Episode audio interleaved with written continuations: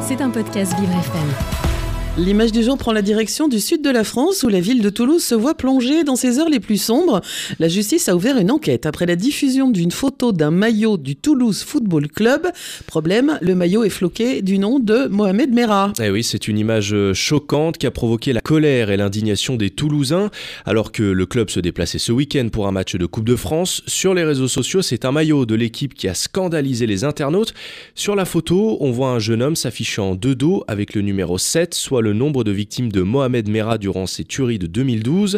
Signalé par euh, de nombreux internautes, le tweet avec la photo du maillot était toujours sur le réseau social dimanche matin avant que la justice ne se saisisse de l'affaire.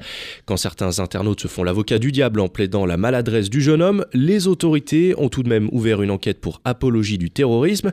L'apologie du terrorisme par moyen de communication au public en ligne est un délit puni de 7 ans d'emprisonnement, a précisé le parquet, sans fournir plus de détails sur cette enquête qui débute.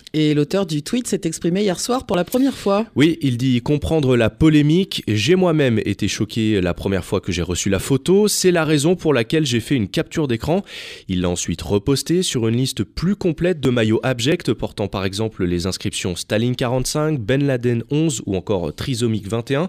Que du bon goût. Bien sûr. En revanche, l'internaute affirme ne connaître que l'auteur de la photo, pas la personne avec le maillot du TFC. Et face au scandale qui a pris de l'ampleur ces dernières heures, Comment a réagi le club, Jérémy Eh bien, de son côté, il se défend et affirme que le flocage n'a pas été fait dans une boutique officielle. Le TFC a d'ailleurs qualifié cet acte d'abject et honteux, précisant qu'il s'insurge de ce contenu. Une réaction partagée par les supporters qui voient l'image de la ville et du club entachée.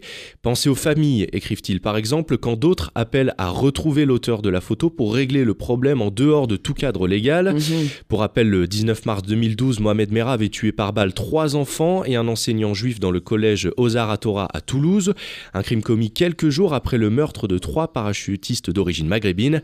Et le pire dans tout ça, c'est que déjà en 2016, une famille de Nice a eu la bonne idée d'appeler leur fils Mohamed Nizar Mera, évoquant donc le tueur islamiste. Sous la pression et heureusement pour l'enfant, ils avaient finalement fait marche arrière pour changer de nom. On se rend compte que le phénomène n'est donc pas vraiment nouveau et c'est une bien triste image du jour qui prouve malheureusement que même le terrorisme n'arrête pas la bêtise. C'était un podcast Vivre FM. Si vous avez apprécié ce programme, n'hésitez pas à vous abonner.